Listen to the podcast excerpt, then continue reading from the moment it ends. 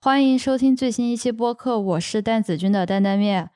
啊。可能大家不知道听不听得出来，我今天换了一个麦克风啊，因为这个麦克风稍微降噪会好一点，这样我的后期可以省一点时间啊。但 anyway，就这个不是今天的重点。今天想要聊的一个话题呢，是来自于最近 Nature 发表的一篇文章。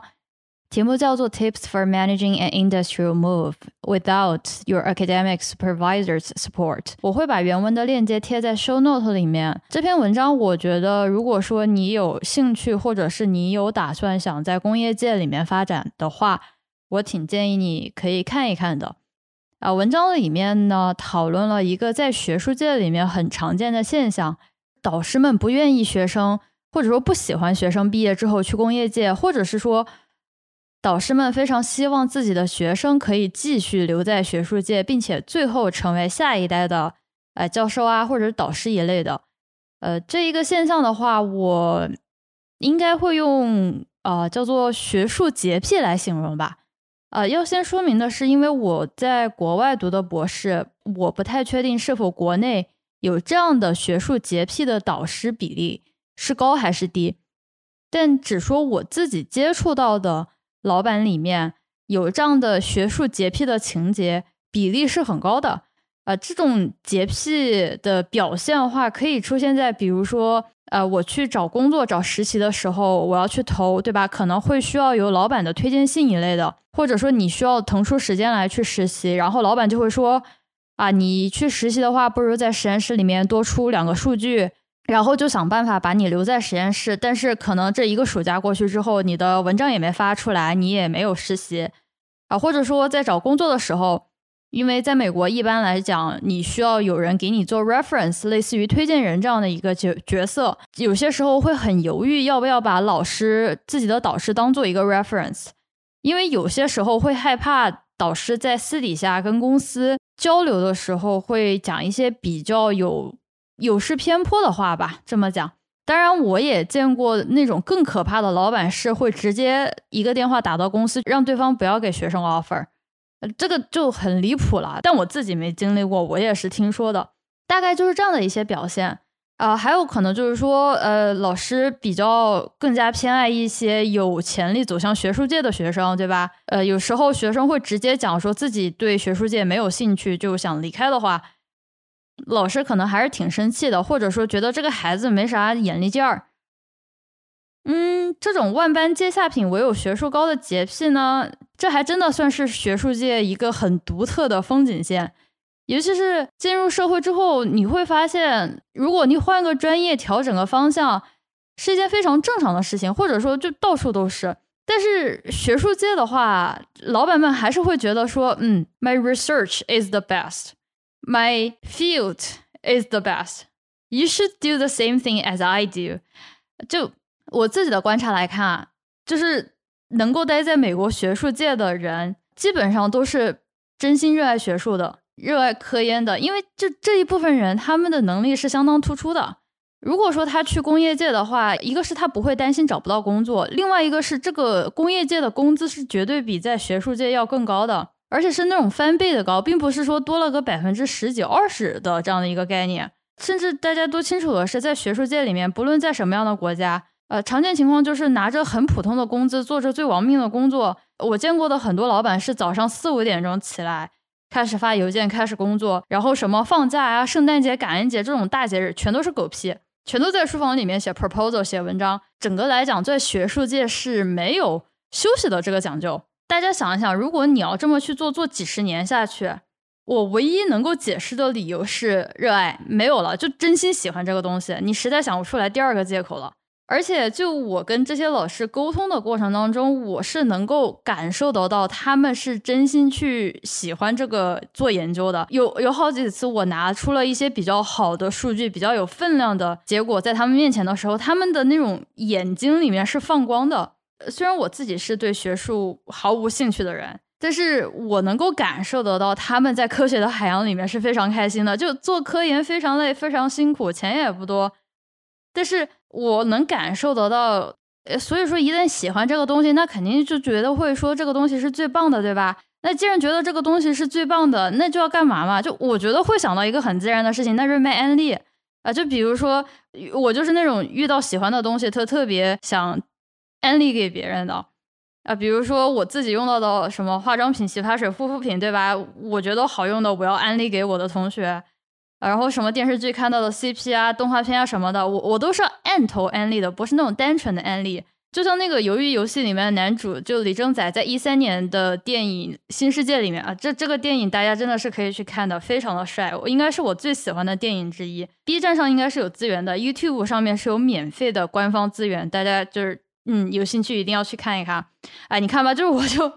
我就很喜欢卖安利。但 anyway，回到正题来讲的话，就是导师他既然喜欢做科研，那卖科学或者卖科研的这个安利。啊，也是意料之中的，对吧？就是哎，兄弟，你看我这个做的研究是不是很厉害？我这个实验是不是很屌？就兄弟，你要不来加入我这样的一个感觉？我读博之前对做实验是一种心如止水的状态，就是我既不讨厌也不喜欢，非常非常中性的态度。有时候做着做着确实有会感觉被老板安利到的状态，因为情绪也是会传染人的嘛。老板的这种洁癖，或者说老板的这种高傲，或者说对自己研究领域的狂热，还就是因为他们真的很喜欢这个东西。但是，既然说到老师带学生这个过程，它本质上就是一个推荐、一个卖安利的过程的话，那其实就会讲到两个点：就第一，就卖安利的姿势还是要有讲究的，对吧？第二，这学生吃不吃安利啊，也不一定全是老板在做主。那这个卖安利的姿势就很有讲究了。我觉得学生应该听过一个词叫做画饼，这就比如说画大饼，也就是一开始给学生许诺了太多不切实际的美好幻想。呃，比如说就是啊，你进来了之后跟我做这个课题，然后我们五年之内就能有什么什么样的大文章，或者说做出来这个就会怎么怎么样。其实我会觉得画大饼这个事情。是卖安利的一个大忌。根据我卖安利的这么多经验啊，多年经验来看，这个是一个大忌。画大饼就是一种贩卖幻想，然后你只能依赖说这个幻想它什么时候能破灭，然后来取决于你这个饼画的有多实在。最简单的就是 A K B 四十八偶像系，或者是国内的那种训练营一类的呃偶像养成，对粉丝就会许诺说，只要你打头怎么怎么样的，你就能让你的爱豆呃出道啊，如何如何。然后爱豆也是需要尽职尽责，就不能有恋爱，不能有负面等等，大概就这样的一个模式。也许啊，就是这个爱豆他永远都不会塌房，就你就一直可以信他，然后他一直给你啊，就是业业务水平很高。但更真实的情况下，对吧？大家看到微博的时候，就是啪，哎，有一天你的爱豆哎谈恋爱了，哎思想滑坡了。然后反手你就在微博说呜呜呜，就自己的爱豆塌房了，就就这么就这个样子，再也不相信爱情了。导师领学生做科研，大概也就是这样了，对吧？进门一说，哎，五年之内我们要有 Nature，我们要 Science，我们可以来一篇大的。然后五年过去了，什么都没有，那学生肯定心里面会很幻灭啊。就是说你这说的跟我就是真正发生的是不一样的。卖安利的第二个大忌就是。不去改变卖安利的思路或者是角度，其实这个联系到科研就是所谓的因材施教。在我看来，有的学生他可能真的是心里面想去做科研，但是他的知识或者说一些基础他有所欠缺，呃，那可能要不然你去给他补充，要不然你就是把他给换到他擅长的领域，或者说有的人他的兴趣点就不在于此，呃，这个也很常见，对吧？如果就这些情况的话，老老师还是硬卖安利，那这效果就会非常僵硬。就像我自己的话，比如说对足球跟篮球就不感兴趣，然后我玩的好的都看，他们天天拉着我在电视机面前看，也没有改变说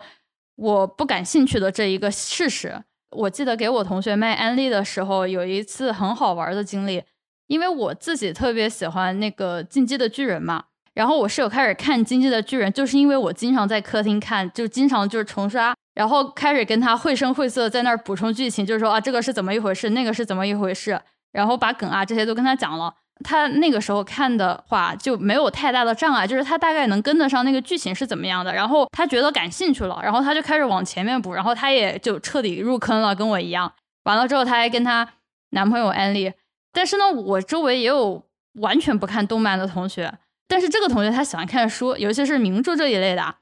然后有一次他来我家的时候，我也就开始给他卖安利，对，就在我家就天天就卖安利。然后我就跟他说：“我说这个挺好看的，我说你可以看一看。”他就觉得动画片对他来说就是太幼稚了，大概就是这样的一个印象。我就跟他说：“我说这个哎巨人不太一样，这巨人的开头就是借鉴了《百年孤独》的，就是很有名的那个开头。”然后给他放了前三十秒在 Netflix 上面，我同学瞬间就对漫画有有印象有改观了，就这么简单，就是。宣传一个东西，包括你宣传做科研、做研究一样，就是我认为任何一个事情，它不是一个单一层面的，你可以从很多不同的角度去找到跟另外一个人契合的点。只是说，作为学生这一边的话，才入门，他懂的东西并不多。那么作为导师的这一面，明显他懂得更多，他经历更更丰富。我会觉得说啊，那导师是是不是应该更主动的去？了解去摸索这个卖安利的方式，对吧？因为如果方式错了，这结果不会好到哪里去。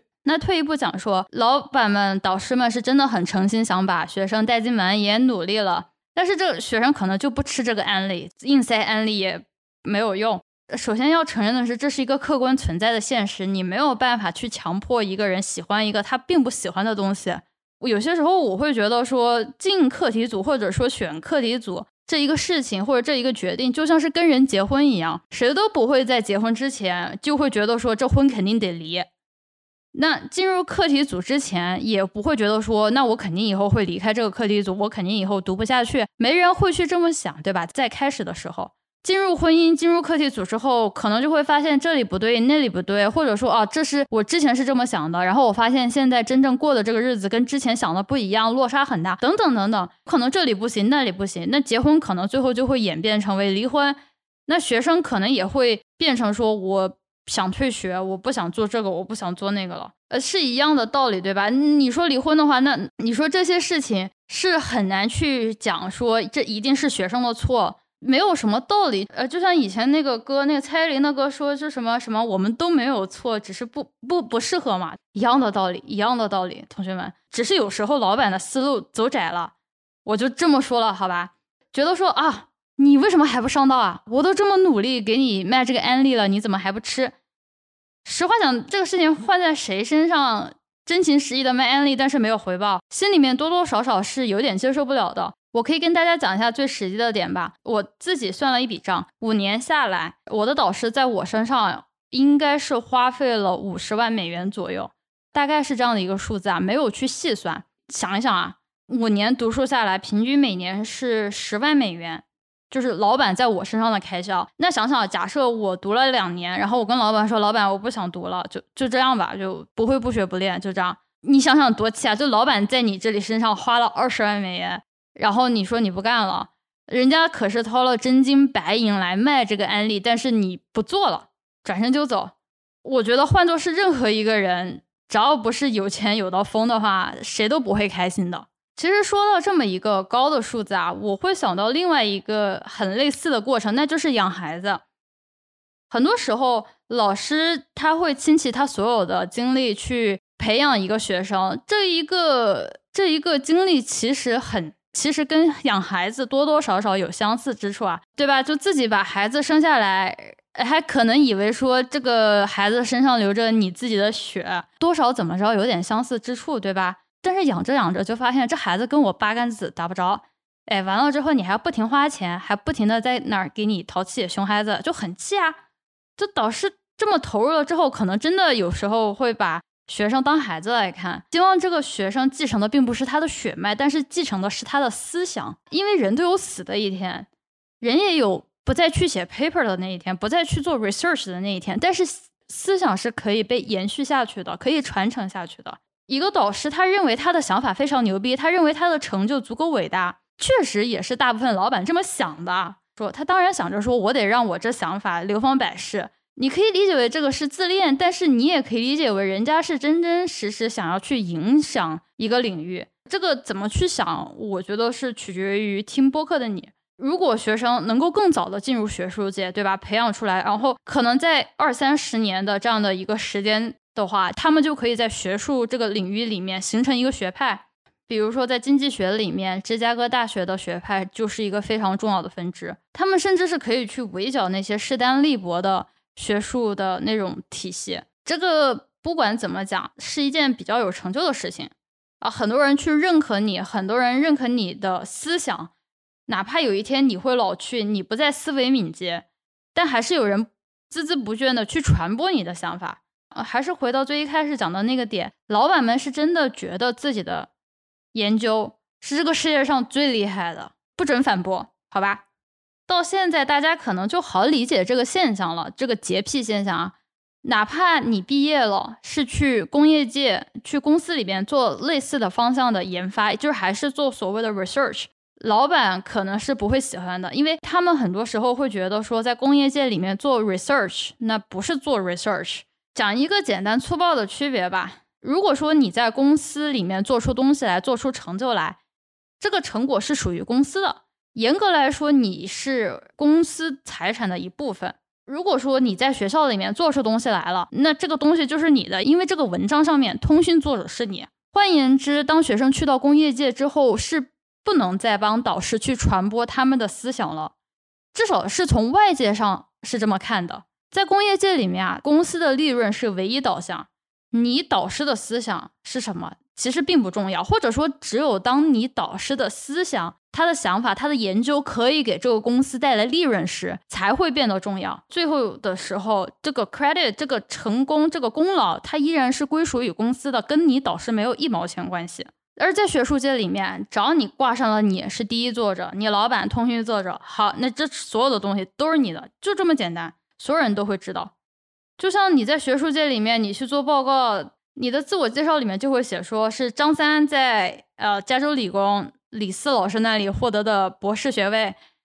而在工业界里面，你只会讲到说，OK，你是一个博士学位的人，二你是来自于某个公司，仅此而已。我认为这样的一个区别，在导师的心目中是真正促使他们不喜欢工业界的原因，我觉得是主要原因啊，因为学生已经无法再为导师去传播。他的想法了，也不再是他的孩子了。但反过来，站在学生的角度来讲，比如说像我这样的，我自己入职大概也就一个月的时间，我自己的体会是在工业界和学术界里面做 research，只说做 research 啊，然后再加上我跟同学的讨论啊、聊天啊，获得的一个比较一致的结论是：先说在美国啊，在美国里面，呃，在美国这个大环境下的话，工业界和学术界的 research，也就是研发。他们两者的差距比很多人想象中要小非常多。如果你真的喜欢做 research，你去了工业界，你依然可以闪闪发光的，你依然可以做非常厉害的研究，你甚至可以跟学术界里面的那些老师谈笑风生，不会落后于人，你一点都不会。你依然可以每天去阅读文献，每天去写文章，你真的都可以，只是。最后写的这些东西，大部分它会变成专利，而不是 publication。做的项目去思考、去执行、去在学术界里面和工业界里面，他们是有着高度相似的。这个我是真的真真正正在进入公司之后，我才比较有深刻的体会。至少在美国的话，学术界和工业界它的边界没有那么明显，没有那么泾渭分明。说你一旦你在了学术界，你没办法再去工业界，或者说你在工业界待了很久的时间，你就没有办法回到学术界。并不是这个样子的。我自己的合作者里面都有在工业界工作了二十几年，然后再回到了学术界，没有任何的问题。而我现在的直属上司，他也是曾经非常想留在学术界里面做教授，但是因为种种客观原因留在了学术界。但在我看来啊，就他的言谈举止、他的思维、他的那些呃知识储备，跟学校里面的教授没有什么差距，甚至比我见过的不少教授要厉害很多。就讲到说一些具体的事情的话，是他的名字，我老板的名字，他更多的时候会出现在专利上，而不是文章上。而我 PhD 的老板，大部分情况下，他的名字会出现在啊什么 ACS 啊、RSC 啊这些刊物上面，而不是在专利上面。这个就是一个明显的区别吧。当然，我刚刚讲到的这样的不太明显的区分是在美国，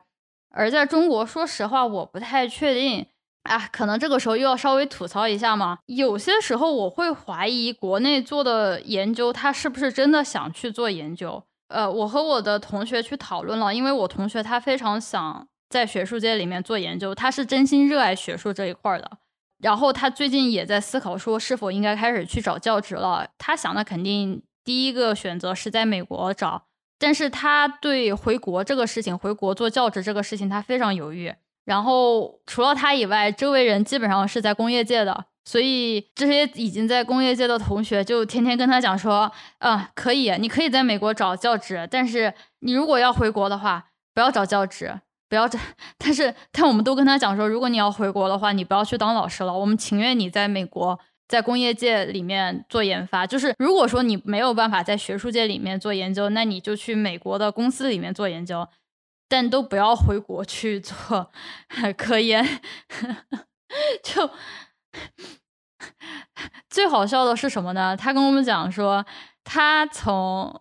不同的来源，就不仅仅是我们，就是说比较类似的成长环境，还有教育环境的情况下。我们是这么跟他讲的，还有就是其他人，包括他玩的好的，不是呃，就不是中国人这样的一一帮朋友，也是跟他讲说，你可以在这边找，你找了之后，如果没有找到，可我们都很乐意去给你内推什么的。我们不希望你回去做科研，因为我们也不知道国内的现在科研环境是怎么样的。我昨天也就在不同的平台上发了一些评论吧，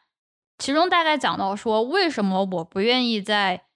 学术界里面做 research。首先要说明的是，我秉承的态度从来都是我不喜欢，但我也不讨厌。我对职业规划上的东西，我都不存在着说有任何的偏好。我会认为说这样会使得我思考的更加理性，能够更好的去做出判断。对于我来说，research 这个东西，做研究这个东西，还是那样，我既不喜欢，我也不讨厌。但为什么？决定说不在学术界里面继续待下去呢？因为我会觉得说学术界是需要一个非常高的自我要求和比较高的道德水平。学术这个东西是非常脆弱的，对吧？你去做什么样的评审，你去做什么样的一个呃文章的发表，你是靠同行评议。如果说大家的道德素质都非常高，职业素养也很好的话，那这个环境是非常好的。但如果说一旦有一波人，或者说那么一小撮人开始去搞坏这样的一个氛围，就是说自己去拉低这个整个素质的话，那这个恶性循环会自然而然发生的。现在的情况就是已经在已经在那个恶性循环的圈子里面了，就是说也没到最坏的程度，但也肯定不是在好的那个状态下。我会发现说，在很多时候，尤其是在文章里面，你已经能够明显看得出来。自己写文章的这个人，他是在自欺欺人。我不知道大家有没有这样的感受啊？我会觉得说，很多时候你看文章，你会发现这个兄弟他就是在自欺欺人，就是他为了发文章而发文章，但他又说哦，我是做这个东西，我是为了 research，我是怎么怎么样。我说实话，我没有办法去接受这样一个自己，我没有办法去接受一个自欺欺人的自己。因为你自己骗自己久了之后，你就真的以为你自己是在做 real science，但是你其实是在迫害整个群体，这是我的感觉啊。就就如果说你会感到冒犯了，那那我也无所谓，就跟我没有关系。在工业界里面的话，是可以用钱去衡量的，就钱将会成为一个非常重要的衡量标准，包括你的 research，包括你的研发。因为你做出来就是为了创造利润，那么如果说你这个东西，你的科研成果出来之后，你能给公司带来更多的利润，能够带来更快的利润的话，那你这个就是非常厉害的。你只要通过这一个东西来实践，并且这个东西将会是在整个公司上下会得到认可的，因为大家都知道钱，都知道钱越多越好。但学术它就不是这个样子，对吧？学术不会说哦，你这个东西能做出来，钱越多越好，没有这个讲究。就我自己的性格来说，我更希望的是得到一个比较明确的反馈，就是说，OK，我做出来的这个东西能够获得多大的利润，我希望看到的是这个，因为这个才能给我一个比较明确且积极的反馈。而写文章的话，其实在我看来是一件很虚的事情，无论是引用量，无论是文章的数量。你没有办法用一个具体的一个指标去衡量它。虽然国内是天天就是对吧，影响因子或者是这样那样的，但要讲到的是影响因子这个东西，它算的是去年的东西啊。而你发文章是现在，相当于说你是在用一个过去的标准去来评价自己。但如果是这个样子的话，我希望我的东西是由未来来评价的，我所以，我一直不能够理解这个 impact factor，就是靠去年的 impact factor 来决定说这个是几区几区的这个文章，这个事情是我没有办法理解的。我更期待的是，我做出来的这个东西，我放到了市场里面，我得到了验证，就说这个东西能够带来利润，能够带来非常非常多的钱，而这个钱，那这个钱将会由未来来决定。我更喜欢的是这样的一个感觉。要清楚的是，这两个不是是说谁对谁错，只是我在。做研究，我在去体会，我在去跟别人交流的时候，我会逐渐去意识到我到底喜欢什么，或者我到底不喜欢什么，或者说什么样的东西能够让我的大脑不至于去呃高速运转到宕机。而在学术界的话，我就会觉得说你很难去对比，或者说呃你怎么才能去定义一个好的 researcher？你怎么去定义你自己是成功的？我有去疑惑过。但我后来就发现，说我不需要疑惑了，我只需要去工业界，我只要能够捞更多的钱，那我就行了。但我这样的一个想法，对于大部分的导师来讲，尤其是国内的导师，他们会觉得很不可理喻，他们会觉得说，要不然是你疯了，要不然你就是有病，嗯，要不然就是你思想有问题，要不然你就屁股歪了，呃，就种种。听过很多这样的一些收获，也听过很多这样的一些评论。I don't care，确实，我从来就没有觉得我自己是学术圈的一员。哎，那时间今天就差不多了啊，今天这个小话题就到这里吧，那我们下一期再见。